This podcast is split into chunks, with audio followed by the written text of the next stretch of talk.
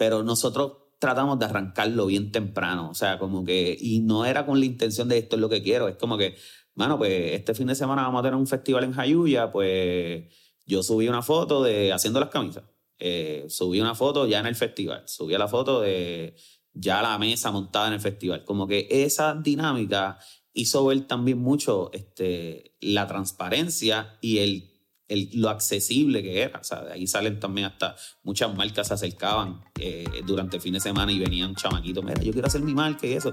Y era porque estaban viendo ese proceso que yo lo estaba subiendo constantemente.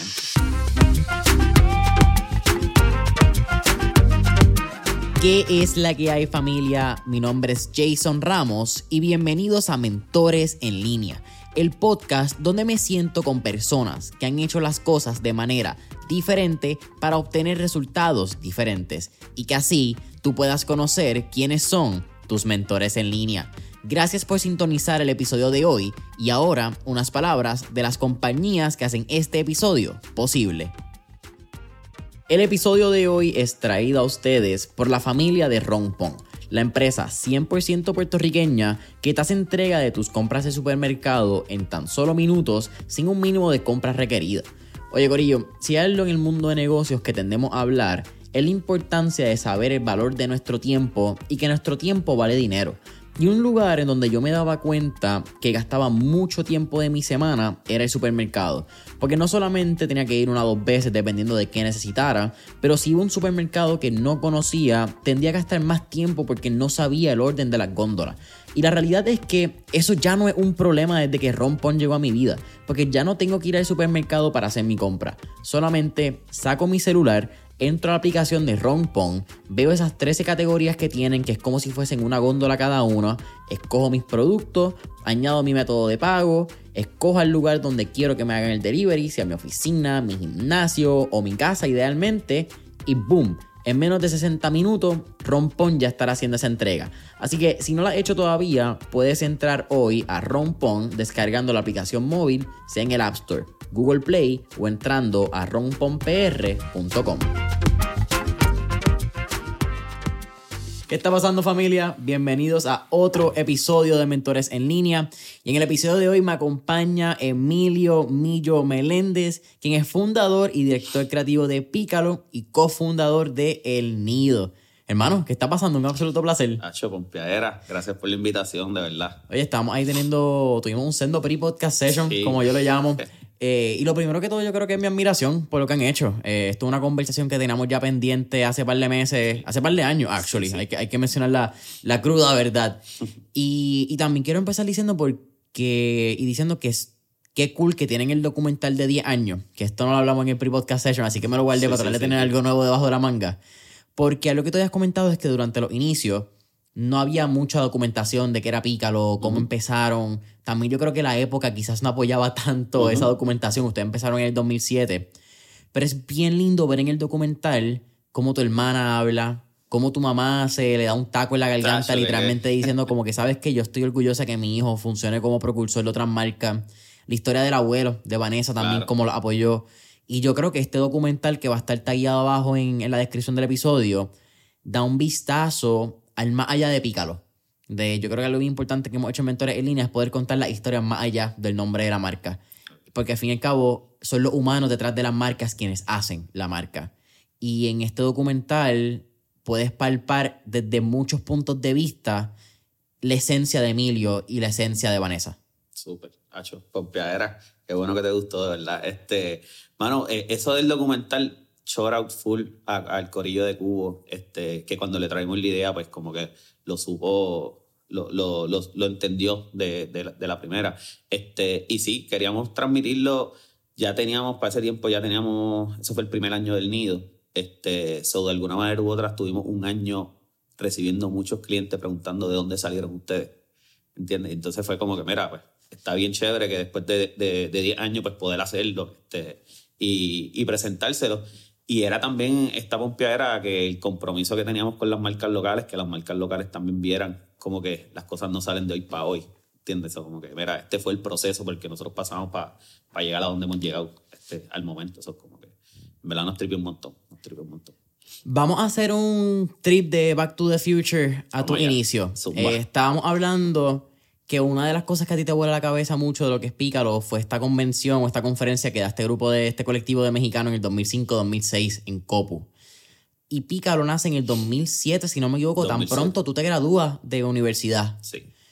Tú estudiaste sociología Sí. y hay una clase que creo que fue, no, no hablamos qué clase pero fue, pero fue sociología. Sí, sí, fue, fue una clase de sociología. Eh, donde el profesor te dice que tú te conviertes en un billboard andante y tú promocionas y tú te conviertes parte de la marca que tú utilizas. Y a ti eso te levantó ciertas inquietudes diciendo como que, espérate, es verdad, yo estoy dándole promoción gratis a esta gente y ellos no me representan y yo no quiero ser ellos. Pero entonces, ¿cómo sale Pícalo? Porque hay, hay muchas cosas, ¿verdad? Que están como que todo, qué sé yo, mano, el branding, vamos a llamarlo así, Claro. la, la identidad de marca es Pícalo, pero tiene el pitirre con la estrella de Puerto Rico, eh, picando conciencia. De, de dónde sale toda esta visión y toda esta estructura del branding? Porque imagino que no sale todo a la vez. Fue como que poco, pla- poco a poco, plazo a plazo, fue todo de uno y tú dijiste, vámonos que se joda. Mano, te voy a ser bien honesto. Yo no sabía nada de branding, no sabía nada de marketing, no sabía nada de eso. Este, pero sí, so- todo salió a la vez. Este, yo sencillamente sabía que a mí me, me, me fascina la frase a cada guarabo le llega su pitirre, de siempre. Este, y es bien haciendo la referencia de, de, de, de cómo algo pequeño, subestimado o whatever lo quieran mencionar, puede dominar y puede sobresalir este, a cosas más grandes. Eh, para mí un ejemplo vivo de eso es Puerto Rico ganándole a Estados Unidos el 2004 con Carlito Arroyo en la Olimpiada. So, para mí eso fue un pitir regalándole un guarabo. Como que esa dinámica a mí siempre me ha tripeado un montón. Este, y pues eh, eso lo conecté rápido con la marca. Sabía que graduándome de sociología este, no iba a conseguir trabajo. O sea, como sociólogo en Puerto Rico pues, había que seguir estudiando y ya tenía que trabajar. Este, pero en verdad había, había, entendía que había aprendido un montón y que había mucho que hablar, había mucho que decir. O sea, yo, yo decía, mano, esto que yo no quiero dejar esto que aprendí en blanco.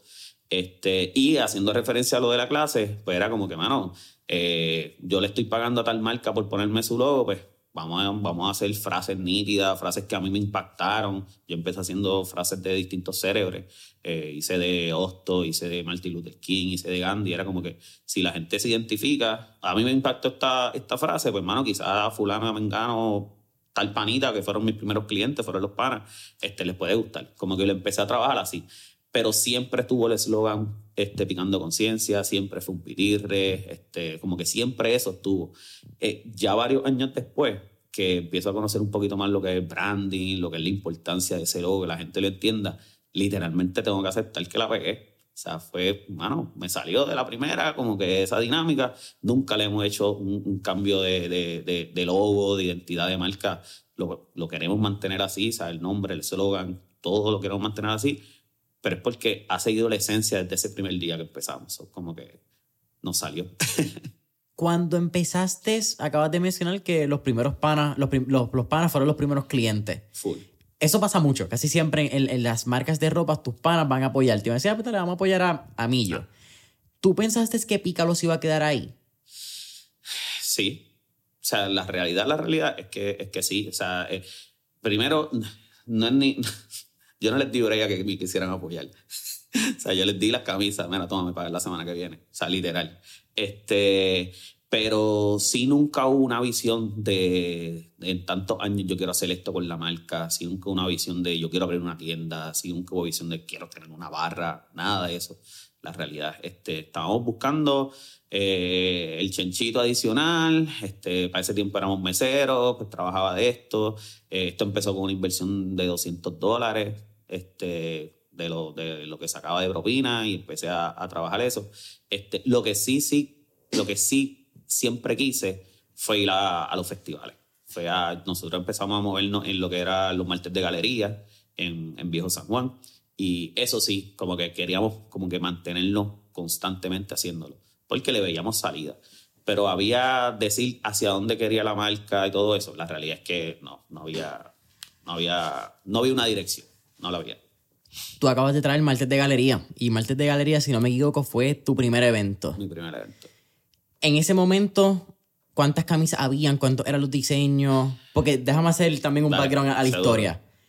Si no me equivoco, cuenta ¿verdad? La, eh, los mitos de Pepícalo. Que en ese momento tú tenías un pana que era quien te estaba ayudando con, con graphic design. Sí, Y eh, creo que habían hecho cuatro diseños. sí.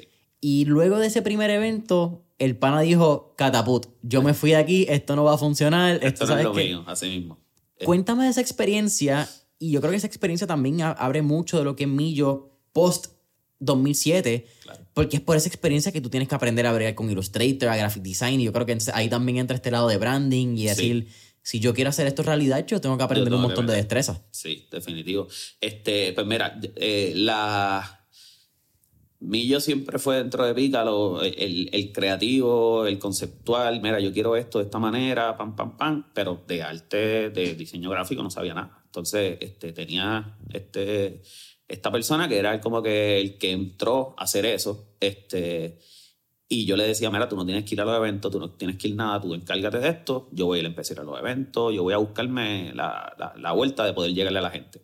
Y para ese primer martes de galería eh, vendimos 11 camisas y, bueno, yo bien pompeado llegando a casa y explicándole al pana como, mira, no, no fue así de, de, de- bien, ¿me entiendes? Y él como que, mano, en verdad yo no le veo salida a esto, so, como que pichea, quédate con todo, síguelo por ahí. Y yo como que, ah, bueno, pues dale, esa es la que hay, está bien. Este, pero en verdad para mí yo estaba bien pompeado que vendí 11 camisas. So yo dije, si vendo 11 camisas hoy, mañana puedo vender 15. Y seguía haciéndolo yo por mi cuenta. Ya tenía la persona que me la estaba imprimiendo, o sea, tenía eso. Y era, fe- seguía haciendo. Pero después de eso ya llevo un año casi con los mismos cuatro diseños. Como que, ok, ¿qué vamos a hacer ahora? Y traté de bregar con distintos otros artistas, como que, pero como que no encajaba. Y yo mismo empecé poquito a poquito a aprender. Este, tengo, yo digo que tengo mi YouTube, tutorial 1, tutorial 2. Lo que un artista gráfico le tomaba hacer en 10 minutos, a mí me tocaba hacer 6 horas. Este, eh, y tengo uno de mis mejores amigos ahora mismo, Quique, Dyson Cruz, ha sido como que el maestro mío. Mira aquí que esto, mira aquí que lo otro. Y así poquito a poquito hemos, hemos seguido metiéndole. ¿En qué momento entra Vanessa? Este, Vanessa entra aproximadamente 2010, 2011. Este, eh, nada, Vanessa es, es, para el que no sepa, Vanessa es mi pareja. y la, la jefa. la- literalmente, y es, el, estuvo bien interesante cómo, cómo ella empieza a ver la vuelta con nosotros, porque iba a los festivales este, y veía lo, lo bien que nos podía ir, pero ahí es donde entra el hecho de que no podíamos seguir a tantos festivales por la dinámica esta de que no tenemos una licencia de artesano, este, y pues a tal feria tenías que tener la licencia, si no, no puedes vender, como que esa dinámica empezó a pasar bastante y era un bad trip para nosotros porque ahí es donde ella entra como que, ok, cuando logramos vender, nos va súper bien, pero no podemos vender todo el tiempo. ¿Entiendes? Entonces, por otro lado, pues empezamos a tocar puertas en distintas tiendas de ropa y la realidad es que pues, ninguna mostró el interés de tener la marca en la tienda. Eso era como que, mano, un bad trip porque estamos viendo que el producto sí está gustando. Eh, para ese tiempo todavía las, las tiendas online, como que sí habían tiendas online, pero nosotros no habíamos todavía... Sí, no, y hablando de abierto, no. 2011, Exacto. era, era un trabajo técnico más que hacerlo como ahora. Exactamente. Entonces, pues de ahí es como que está esa, ese bad trip de cuando logro montar me va bien, pero no lo puedo hacer todo el tiempo. Y pues ella tiene un expertise de, de psicología industrial este, y empezamos, empezamos como que a buscar la vuelta de qué podemos hacer. Y en una ocasión, este, en un evento, un chamaco se nos acerca y nos dice como que, mano, yo quiero vender tu ropa. Y ahí como que se nos prendió el bombillo, nosotros nos miramos, dale, dale vamos a darle. Este, y le entregamos la mercancía y todo, nos vemos el mes que viene. Y chamaco nunca volvió a aparecer, nunca lo volvimos a ver, todavía me lo encontré un par de veces. No jodas. Sí, sí, sí. Y te felicita y tú, ¡acho, te va cabrón! Y yo, sí, me da cabrón. pero nada, la cosa es que, pero le vimos la oportunidad. Yo se lo agradezco ahora mismo porque vimos, vimos el andamiaje de decir, ok, que tampoco hubo un contrato, no hubo nada. Yo te entregué la mercancía y síguelo. Pero entonces ahí Vanessa ve la oportunidad de decir, mano, si esto lo empezamos a hacer bien, esto puede tener salida, ¿entiendes? Entonces, eh, de ahí es donde traemos esta dinámica de los representantes de venta, le hacíamos llamar los pitirres eh, y buscamos perfiles de chamacos jóvenes, eh, universitarios, que era como que el lugar donde nosotros queríamos entrar, a nivel isla.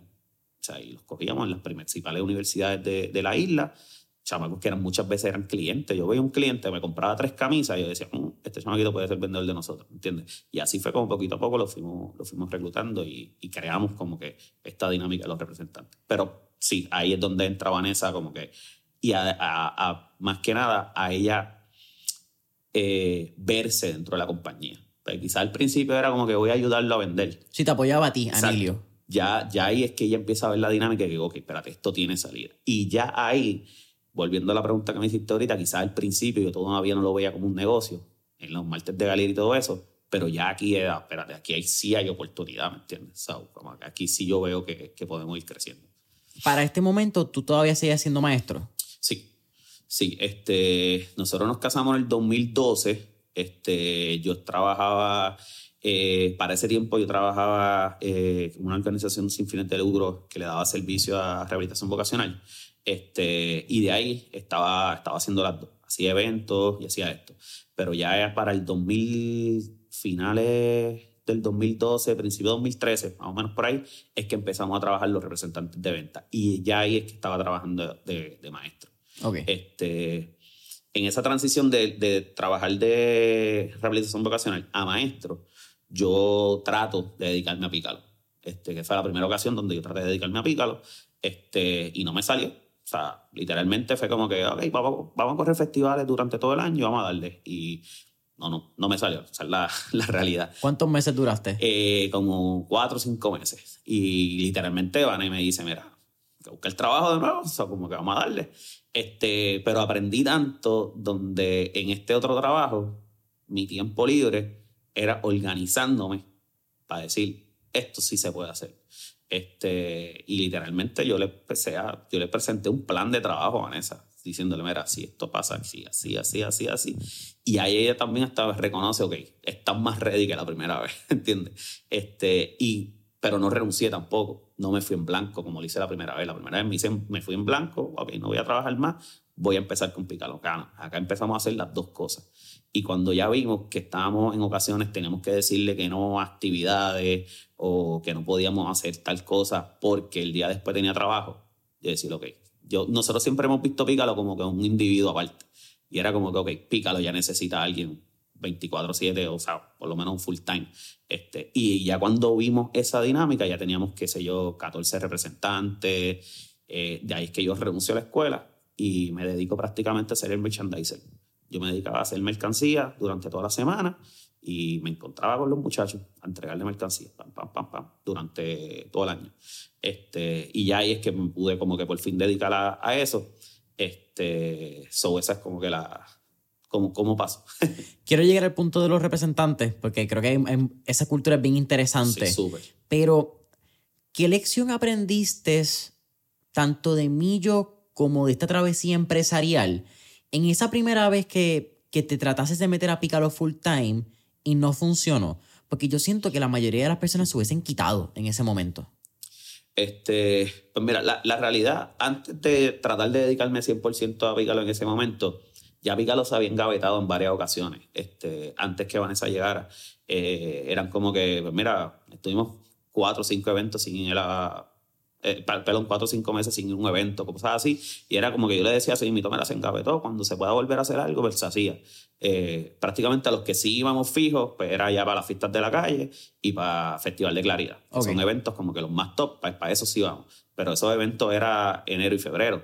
So, después yo podía estar después de febrero, podía estar ocho o nueve meses sin hacer nada, ¿me entiendes? Y eso pasó como en dos ocasiones. Este, ya eran cuando- como los eventos para sacar chanchito y. Literal, literalmente, literalmente. Yo no, volvemos, no hacía colecciones, no hacía nada. Era como que estos mismos cinco diseños los tirábamos y ya. Las camisas engavetaban un par de meses volvíamos y las sacábamos. Eso pasó varias veces. Este, ya cuando lo vuelvo a hacer, pues la dinámica ahí era como que le estamos viendo salida a los eventos. Ya podemos conseguir varios eventos. Este, pero ahí fue donde más duro nos dio lo de no tener la licencia, lo de tocaba puertas en las tiendas y no me salía. So, fue algo que también que entendía, sí lo podemos hacer, este, pero necesito esto, en otras palabras, necesito estos favores. Y cuando te digo favores, es, necesito que me den el espacio en la tienda, necesito esto. Este, ya para la segunda ocasión, cuando lo intento, fue creando nosotros nuestro propio sistema. O sea, fue, fue creando nosotros nuestro propio mecanismo, que ahí es donde vienen los representantes de venta. Era como que no dependemos de nadie, dependemos de nosotros solamente para poder hacer que esto siga creciendo. Este, y era como que fue un aprendizaje de decir, ok, yo le tengo muchas ganas a esto, nos toca a nosotros hacerlo por nosotros mismos, si no, no va a salir. Este, y, y esa fue la, la, Yo creo que ese fue el aprendizaje. No, eh, literalmente la marca en todo momento habla de autogestionarte, te tocó, te tocó realmente hacerlo, ¿entiendes? Sí, tanto que lo mencionaste, ahora te toca de verdad demostrar que autogestión es la manera de hacerlo. Exactamente, exactamente.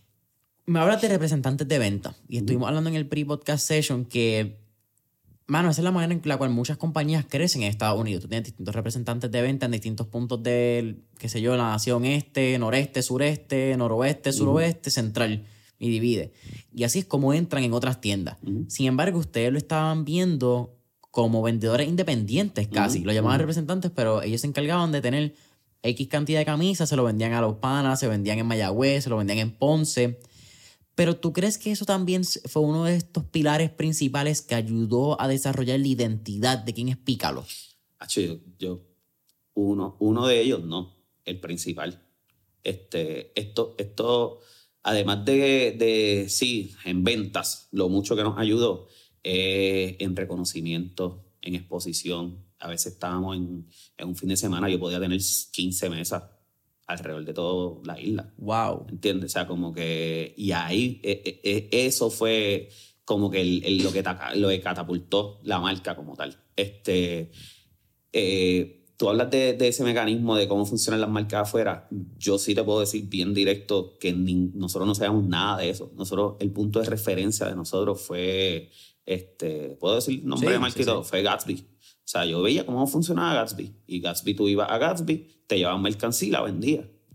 ¿Qué yo, que yo vi? Pues yo vi eh, por ciento de venta, por ciento de ganancia. Nosotros le damos un, nosotros le damos un 30 a los representantes. So, yo tenía un chamaquito de 18, 19 años que por cada gorra que vendiera se ganaba 10 pesitos y era la misma gorra que él se ponía. So, él, él está luciendo su gorra. Claro. ¿Entiendes? Y a los panas, ah, esa gorra está brutal. Ah, mira, ¿la quieres? Pan, son 10 para mí. So, como que lo trabajamos de una manera bien, bien estratégica con la marca. Entonces, no cogía cualquiera. La, la manera de reclutamiento era bien nítida porque eran preguntas como que, ¿qué tanto te gusta? Lo, la marca, qué, marcas locales tú conoces, qué tipo de música te gusta. O sea, nosotros como que tratábamos de, de llegar, ok, este es el perfil que nosotros queremos que sea representante de la marca, ¿me entiendes? Este, y eso estuvo súper, súper nítido, pero a la misma vez nos trajo un muy buen problema, que ahí es donde más nos metemos a cómo corre este, la moda, cómo corre la cultura urbana de, de, de, de ropa, de todo esto, que fue que para ese tiempo nosotros no trabajamos colecciones.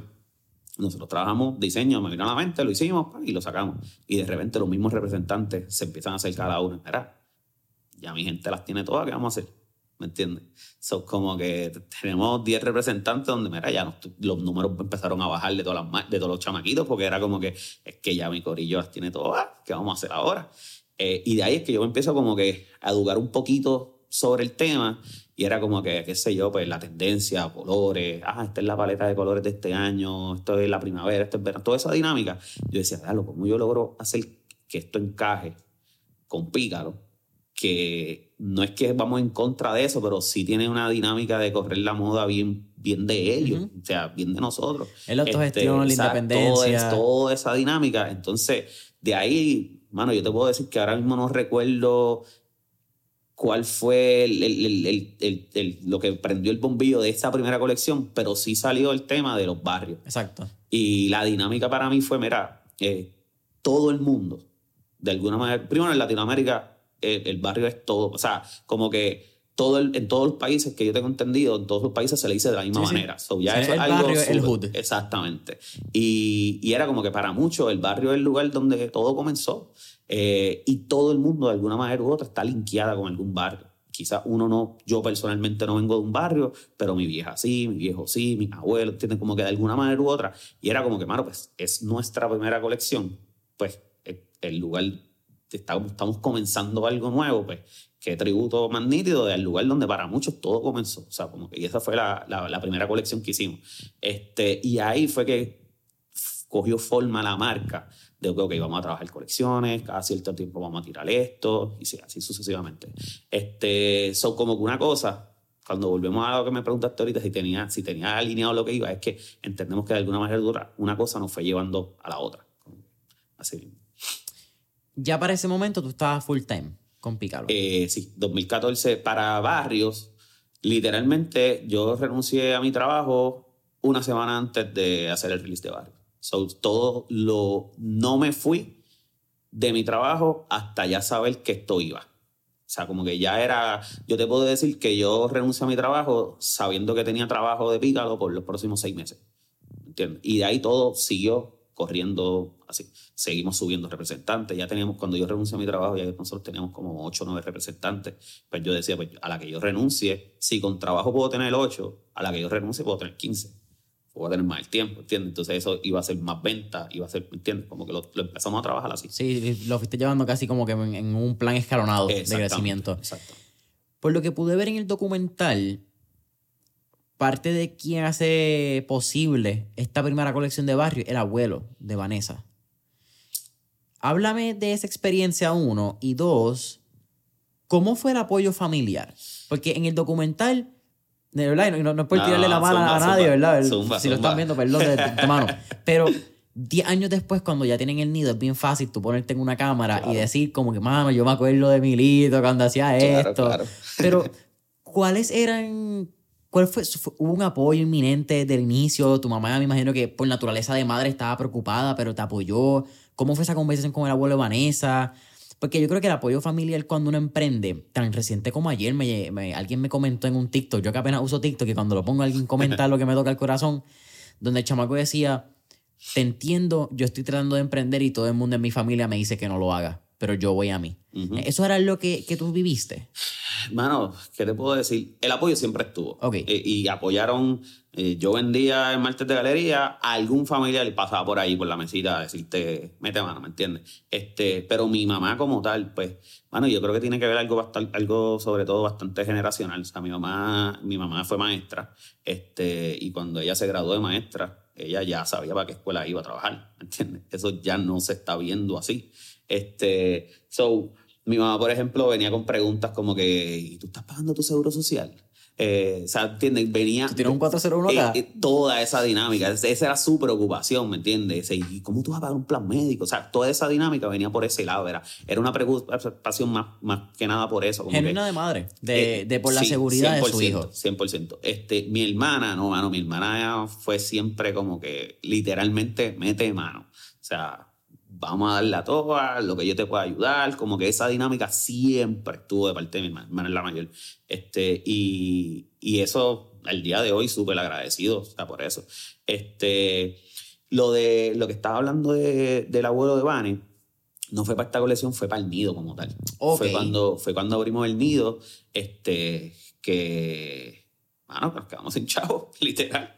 Este, y nosotros estuvimos nada, abrimos, abrimos el nido eh, 2017, abril 2017, este, y llegando a casa empezamos a llorar allí, Vanessa y yo, diciendo, mira, nosotros no tenemos cómo le vamos a pagar a los empleados, literal. Todo se fue, era como que, y abrimos mañana, ¿entiendes? Este, y de ahí vino como que ese push de, del abuelo, que el abuelo de Vanessa este, siempre ha estado ligado con los negocios. O sea, como que siempre ha tenido sus su negocios, este, tiene propiedades, tuvo su restaurancito y todo eso. Es un negociador en, el, en, el, buen sentido de la palabra. De decir, ah, lo acabas de describir. O sea, y eso es lo que yo he visto. Y, y, y eso, es como que ese push de, de eso este, estuvo súper, no, mano, súper agradecido al día de hoy, de verdad. Este, so, sí, así fue como, como, como ocurrió eso. Pero la familia siempre en verdad nos, nos ha apoyado no apoyado, eh, pero sí también te digo que de, por lo menos de, de, mi parte, de mi mamá y de mi papá, no hay, yo no tengo experiencia de familiares con negocios. So, como que no viene una, una cepa este, de, de negocio. Eh, so fue literalmente hacer camisa y poquito a poco se fue formando como que eh, ese, ese conocimiento mío se fue formando en el camino. No es que había un background de eso. Y no lo estudiaste. Yo creo que es algo bien lindo porque... Por eso también te hice la pregunta cuando empezamos de que si en algún momento tú pensaste que Picalo se iba a quedar entre panas. Porque nunca, tú no estudiaste negocios con la mentalidad de tener un negocio, tú estudiaste sociología, encontraste una idea que te gustó, que me parece bien interesante porque lo primero que lleva a Pícalo es la pasión. Eh, la pasión siempre ha sido el norte de Pícalo. Y yo soy un fiel creyente que si tú tienes un buen corazón y una buena pasión, esos dos elementos te van a llevar bien lejos en la vida, siempre y cuando tú mantengas esa pasión en el norte. Eh, si tú no dejas que tu pasión se alimente por lo que los demás digan, por presiones económicas, que eso es, lo claro, es bien difícil, ¿verdad? Tú dejas que una pasión tuya no se desvíe por un lado económico. Pero si tú te mantienes con esa pasión de norte, mano, la vida te va a llevar a lugares que tú no piensas que la vida te iba a llegar. Y yo creo que eso es lo que estamos viendo hoy en día con el nido. Pero antes de hablar del nido, hablamos, porque eh, ustedes también sacan la colección que creo que se llama 1873 ¿verdad? Que es lo que la colección del nido. Que después me enteré que es porque el edificio se hizo en ese año. ¿Viste? ¿Viste? Estoy, al día. Pero dame, eh, dame ver, entonces hablar también en lo que hablamos en el pre-podcast session, que es la paciencia que tú tuviste para ir escalando poco a poco la calidad de Pícalo. Y este tema lo quiero hablarle en, en, arroz habichuela porque creo que cuando un joven busca eh, crear una marca por naturaleza, como lo estábamos hablando, tú quieres una identidad y tú estás buscando tu identidad, pero qué sé yo, ponle que tú estás tratando de utilizar algún tipo de ropa urbana. De chamaquito tú querías estar usando palas o te quedaste con Supreme, que son quizás como estas líneas high-end dentro del mundo de skate urbano. Y tú dices, dale, yo quiero hacer una camisa. Ah, no, pero yo quiero hacer una Heavy Oxford T-shirt, que es la que te vende palas por 70 billetes. Ok, pero no sabes que eso te requiere una fábrica, que eso te requiere un mínimo de orden de 500 o de 5000 si quieres el precio para poder venderla a lo que ellos lo venden de cómo fue ese proceso y qué recomendación tú le darías a todos estos jóvenes que están pensando lanzar una marca de ropa, pero no tienen quizás claro por dónde se tiene que empezar el proceso. Este, bueno, a mí, a mí, algo que me ayudó bien brutal fue nunca tratar de ir más allá de a dónde yo podía llegar al momento. Este, yo nunca busqué trabajar con una fábrica afuera si sabía que no tenía el capital para poder hacerlo de alguna manera u otra vez. ¿Cómo empezamos? Pues mira, que para el 2007 había una tienda que se llamaba el Supermercado de las Camisas y yo iba allí a comprar las camisas que pudiese. ¿Qué podía hacer ahí? Pues que podía comprar solamente seis camisas. Si, si, lo que necesitaba era seis camisas, ¿me entiendes? Como que siempre algo que nosotros hemos hecho es, si hasta aquí es que podemos llegar, no voy a, no voy a forzarlo más, porque me voy a embrollar, porque me, me lo, se me va a hacer más difícil, quizás termine no lográndolo, ¿me entiendes? Como que siempre entendimos eso. Y hoy, par de años después, hasta los mismos clientes, es bien interesante cómo ellos mismos lo han visto, diciendo, diablo, es que la camisa esa de hace 10 años no es la misma camisa de ahora, no es el mismo material, no es el mismo diseño, o sea, es como que todo se ha visto la evolución. So, mano, más, que consejo, es como que prácticamente como yo lo hice y fue nunca ir más allá de, de, los límites que yo tenía. O sea, como que si no puedo llegar a tanto, no. Este, y algo que me ayudó a eso fue literalmente a nunca embrollarme. O sea, yo podía, de alguna manera u otra, pues podía engavetar la marca por nueve meses porque gracias a Dios no le debo a nadie. So, era que no tenía venta, pero no le debo a nadie, ¿me entiendes? So, como que esa dinámica siempre tratamos de trabajarla de esa manera. Este, y hoy mismo, pues, gracias a Dios estamos subiendo ese level de calidad y todo eso, pero porque, pues, mano, gracias a Dios, pero pues, ahora mismo podemos, quizás todavía hay cosas que no podemos llegarle y pues esas todavía las tenemos a aguantar, ¿me entiendes? O sea, como que siempre lo hemos visto así, es como que, mira, hasta aquí es que llegamos, ok, vamos a dejarlo ahí. La meta no es esa, la meta es seguir subiéndole, pero si ahora mismo lo que hay es esto, pues hasta aquí nos quedamos, ¿entiendes? Este, oye, y quizás este, podrían haber otras estrategias que sean como que no, trata de forzarlo lo más que pueda. Pues, ok, yo te estoy hablando con mi carácter, así fue como nosotros lo hicimos y pues, gracias a Dios pues, nos ha ido saliendo de esta manera. Sí, pero me parece genial también, Millo, porque yo creo que hay veces cuando uno es chamaquito que uno no quiere el proceso, uno quiere siempre... Definitivo. Quizás tiro mucho más a la generación nueva, satisfacción instantánea, hay unos elementos que quizás puede ser, pero yo creo que en general el ser humano pasar el proceso es tedioso. ¿Tú, ¿Qué tú quieres también? Que la gente te vea en la mejor posición. Tú quieres que la gente te vea que produciste la mejor camisa, el mejor jacket, la mejor gorra. Y tú acabas de mencionar quizás el lado opuesto, que es que el yo haber empezado desde un punto, pero haber crecido poco a poco y que cada camisa fuese mejor y que cada jacket fuese mejor, también enseña una transparencia donde el que nos lleva siguiendo por 15 años, casi 16, que es lo que va a la marca ahora, diga, coño, espérate, esta gente le sigue metiendo, cada vez es un poco mejor, como que mi camisa del año pasado no se compara a la de esta, la impresión en esto quedó mejor que lo que era hace cinco años.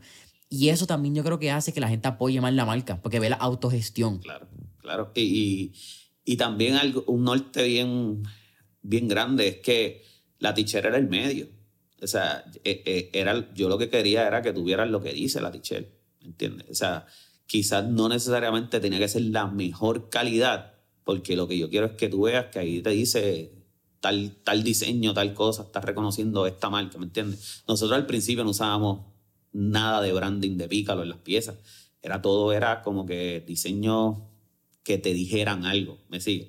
Este, sobre ese era más que nada el enfoque. Este, y poquito a poco fuimos aprendiendo también, poquito a poco eh, fuimos conociendo más distribuidores, eh, otras fábricas que hacían camisas, o sea, como que fuimos poquito a poco entrando un poquito más en el negocio, entendiendo más la vuelta. El Nido, 2017. Entiendo que algo bien loco que pasa con el Nido, bueno, hay dos factores. Ok. Uno, que tú pasabas mucho antes de que abrieran y ya tú veías esa esquina y tú la visualizabas. Quiero que me hables de, de ese proceso de visualizarlo. ¿Y qué fue lo primero que esa primera visualización, me imagino que tuviste un edificio abandonado y tuviste, ¿qué puedo hacer? Pero ahí vamos a llegar. Pero, háblame también de la experiencia que, si no me equivoco, como una semana antes, un fin de semana antes de que le dieran el permiso, a ustedes los votan de un festival por no tener el permiso, porque ya se veía muy profesional para ser artesano.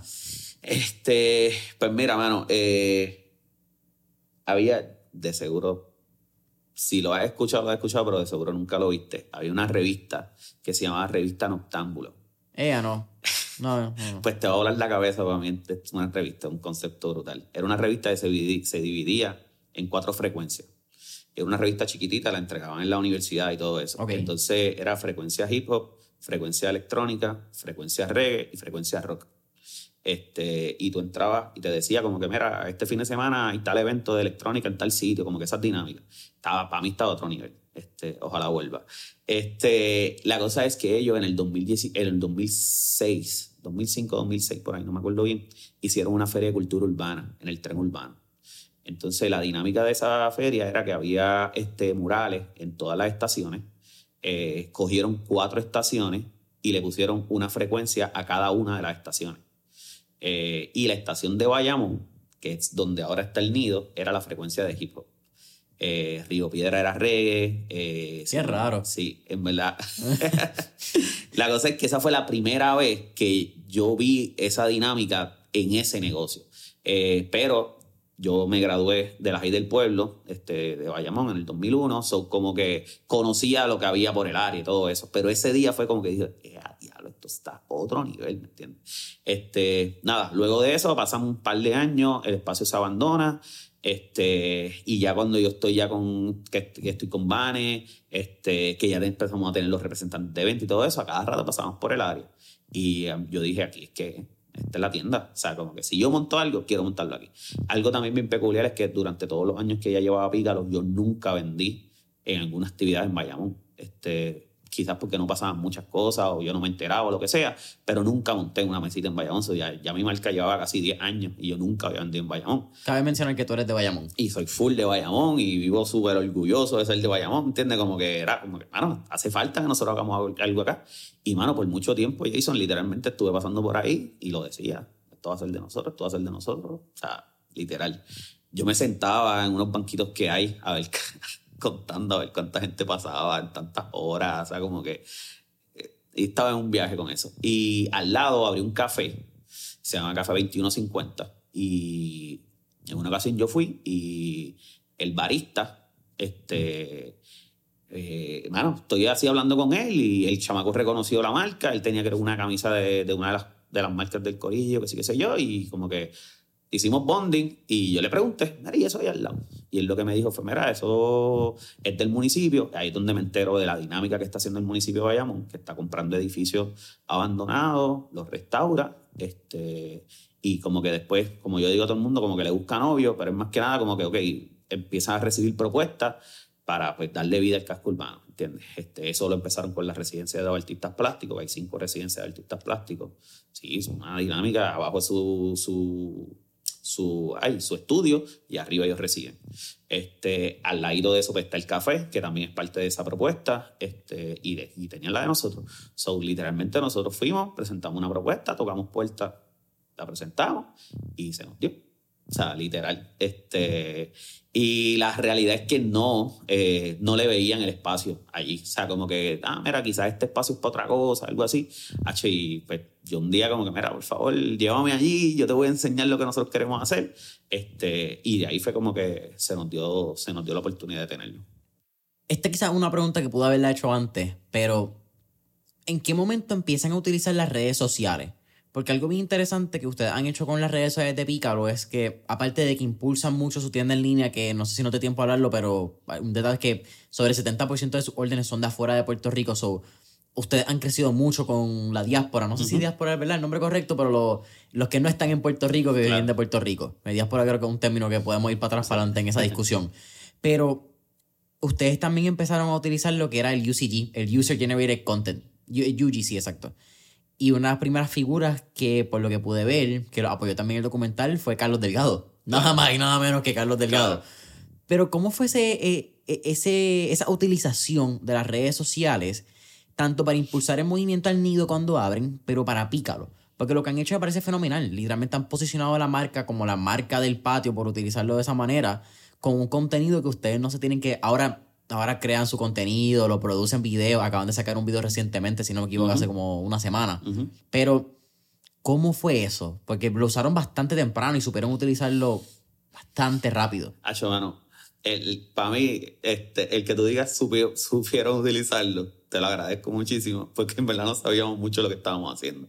Este, algo que sí yo pude aprender un poquito después es que a la gente le gustaba ese, ese behind, ese behind the scenes, ese, ese proceso de cómo pasaban las cosas, esa crudeza de... Ahora todo el mundo lo hace.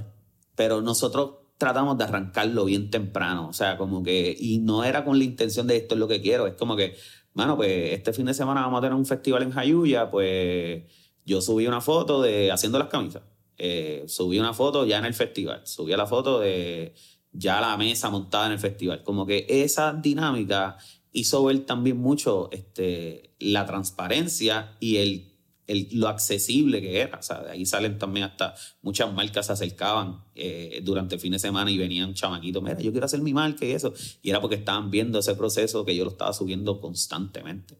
Este, yo creo que eso, trabajamos mucho ese, esa crudeza de que, mira, este es nuestro diario. Tan es así que algo que yo decidí en principio era tratar de yo no correr la, la, las redes del nido, porque quizás yo, al yo no saber mucho de esto y decir, mano, esto va a tener el mismo lenguaje todo el tiempo. So, traté de rápido conseguir a alguien que corriera el nido pero Pícalo no, Pícalo sigo trabajando yo, lo sigo bregando yo, o sea, como que es como que ser el bebé y lo voy, a, lo voy a seguir trabajando, porque creo que soy la persona que lo va llevando a, quiero que se mantenga así de, de, de, real, de crudo, como se, se, puede decir. El nido en Bayamón se ha convertido más que el nido, se ha convertido más que...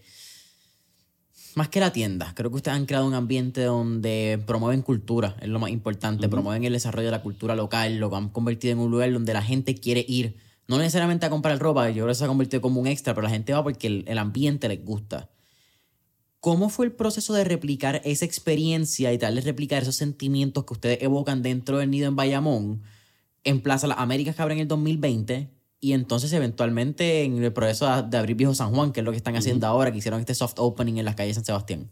Este, pues bueno, para hacerlo en Plaza, eh, lo primero que hicimos fue que lo trabajamos también con el equipo de trabajo como tal.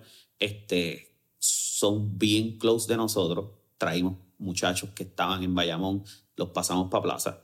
Este, y, y bueno, seguir siendo lo que hemos hecho desde, el arranque, o sea, como que presentarnos como realmente como que lo que, lo que somos. Este, pero ha sido bien interesante la dinámica, porque es un demográfico bien distinto no es la misma gente. Eh, el tipo de, de, venta, cómo se trabaja, es bien distinto. Allá tú tienes personas que literalmente no le importa que sean marcas locales, eh, lo que quieren es que tú les conviene las tenis que se acaban de comprar. Este, sin embargo, en Bayamón es más una venta más dirigida tocó esta pantalla, pues mira, esta pantalla, esta marca que viene de tal lugar, como que el tipo de venta acá es como que más dirigida a un proceso más educativo, en otras palabras, como que mira, esto, esto sí se está produciendo aquí, ¿me entiendes? Esa dinámica, así en Bayamón. Estamos ahora tratando de, de transmitir exactamente eso mismo en Plaza.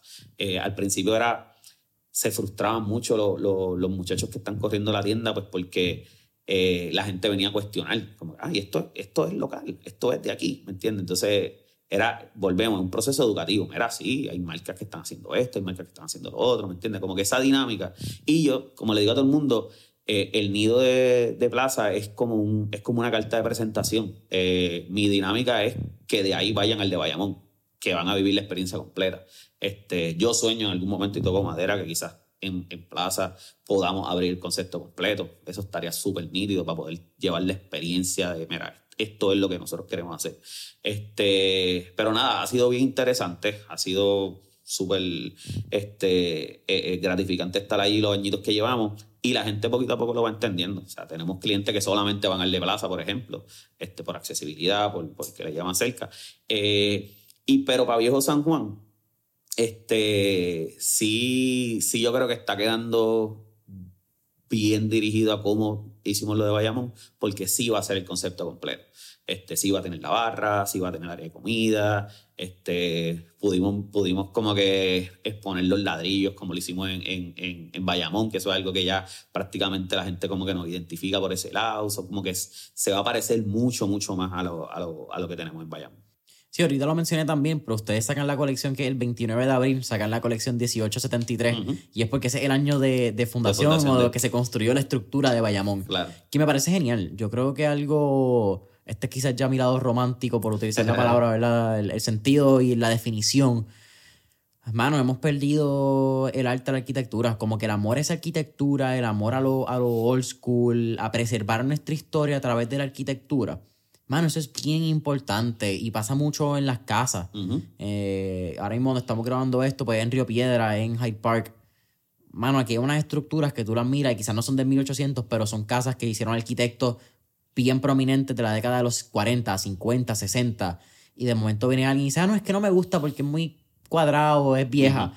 Ok, pero la historia, como que, que tú haces, ponerle una fachada moderna que no va a durar tanto porque va a ser gypsum board, como que estás quitando historia por poner a lo que es el, ese fasad del momento, esta, esta tendencia actual.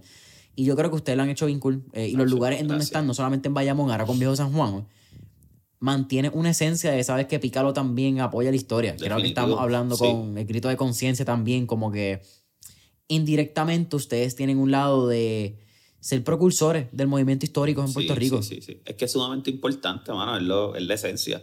Este, en, Plaza, en, en, Viejo San Juan nos acaba, de, nos acaba de pasar, o sea, de repente empezamos a ver el, el piso y era como que, mano, esta loseta eh, es reciente, o sea, como que no lleva mucho tiempo, está toda chava, pero es reciente.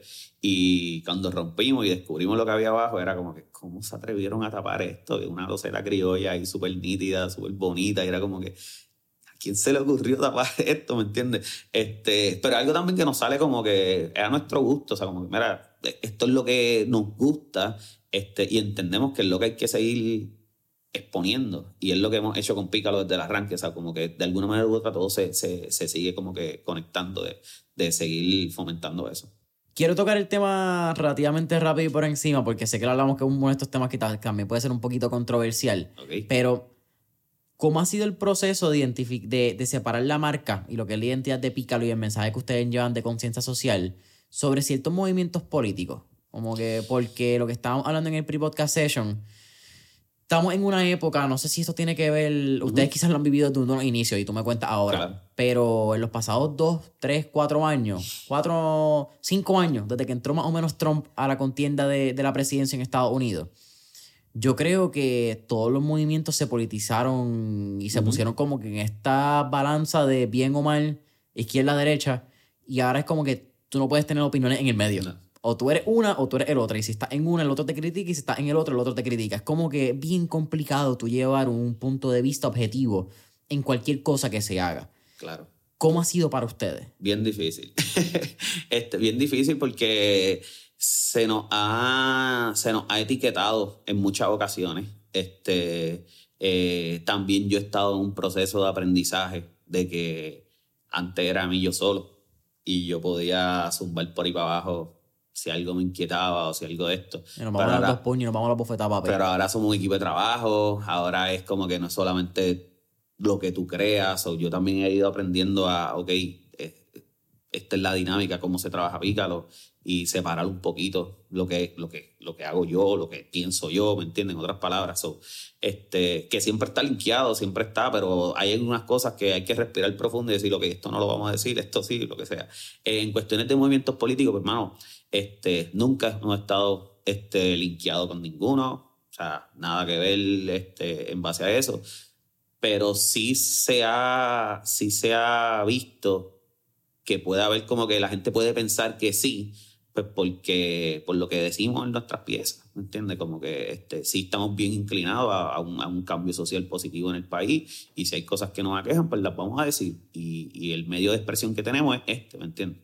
So, por, por, por, por, ser esa marca que hace eso, este, que nos hemos atrevido a decir muchas cosas este, con nuestras piezas, pues puede, se puede linkear con que está, con que la gente puede considerar que está linkeado porque tal persona o tal, este, qué sé yo, activista, lo que sea, usa esa ropa, ¿me entiendes? Entonces ya automáticamente pues, van a pensar que es que estamos linkeados o lo que sea. Eso es algo que puede, puede haber pasado en muchas ocasiones, este, pero la realidad es que tampoco llevamos ya un, yo te diría un tiempo bastante grande como que sencillamente no me he enfocado en, nosotros, o sea, y seguir haciéndolo por nuestra parte, por nuestra manera, lo que queremos construir, lo, construimos, lo construimos de parte de nosotros, lo que estábamos hablando ahorita de, la importancia de seguir este, llevando a las marcas locales a otro nivel, todo eso, para mí, mi enfoque ha sido más irnos por ese lado y dejar de estar pendiente a, otras cosas, porque nos hemos dado cuenta que hemos podido hasta llegar mucho más lejos haciéndolo de esa manera, ¿me entiendes? Y contribuimos mucho más de esa manera.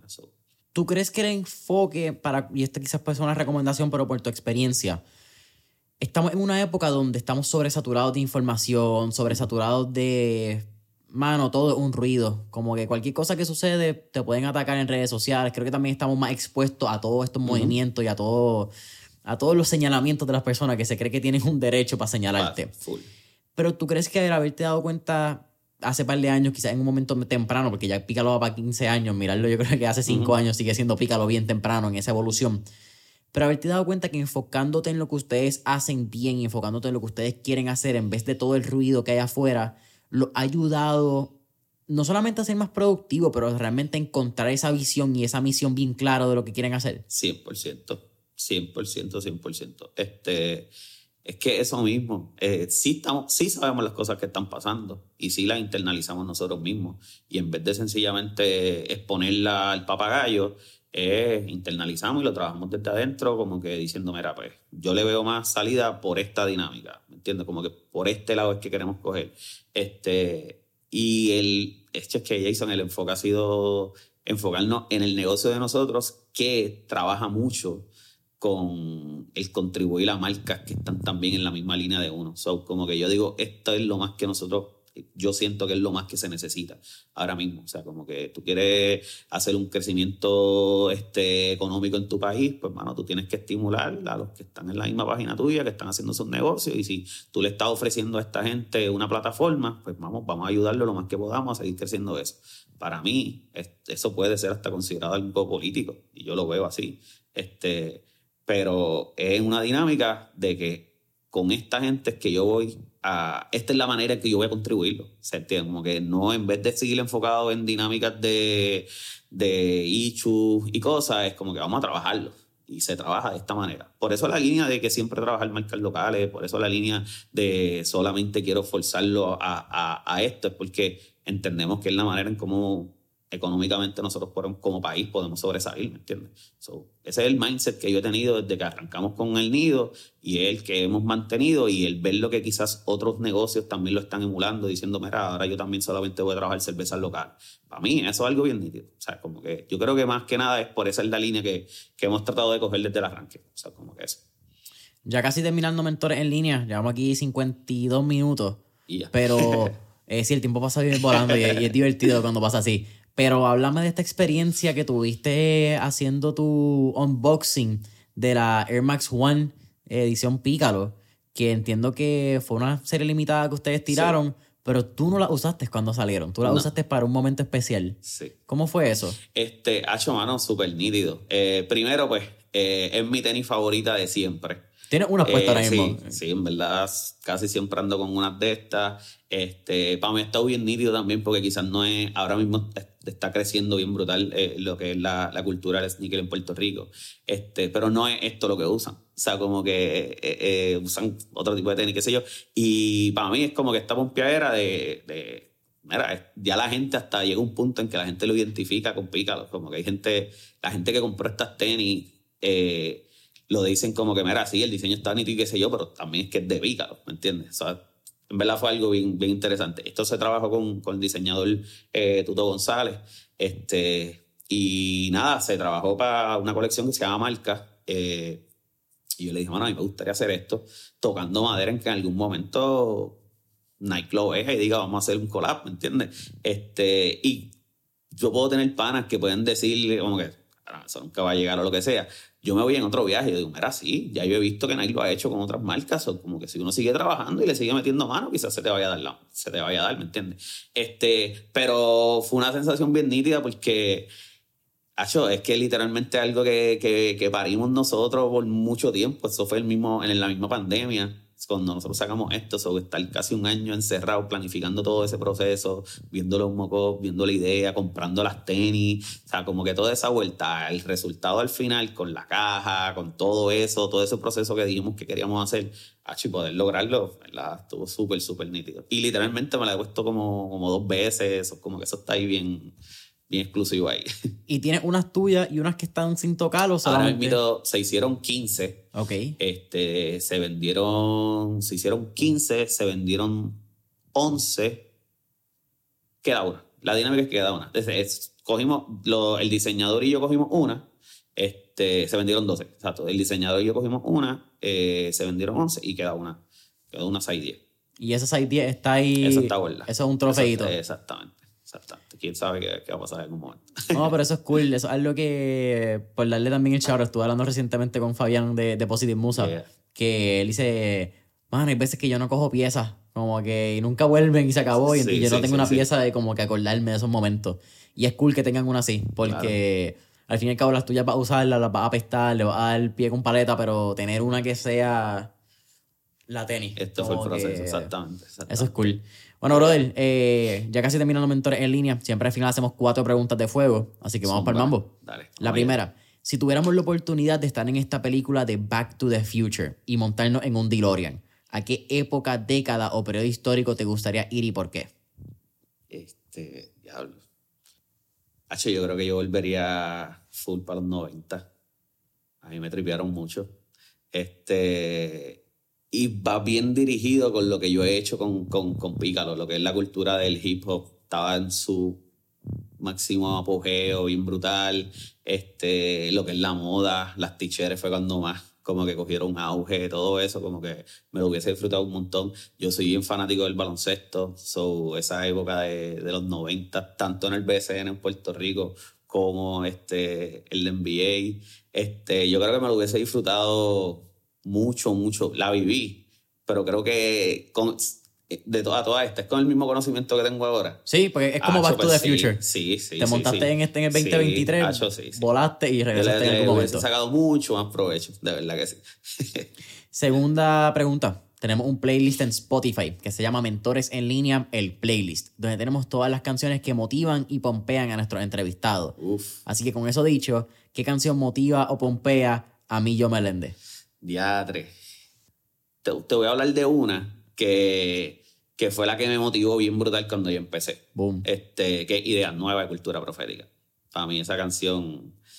Y, mano, recientemente Persevera y aquí se trabaja El Hijo de Boriquén.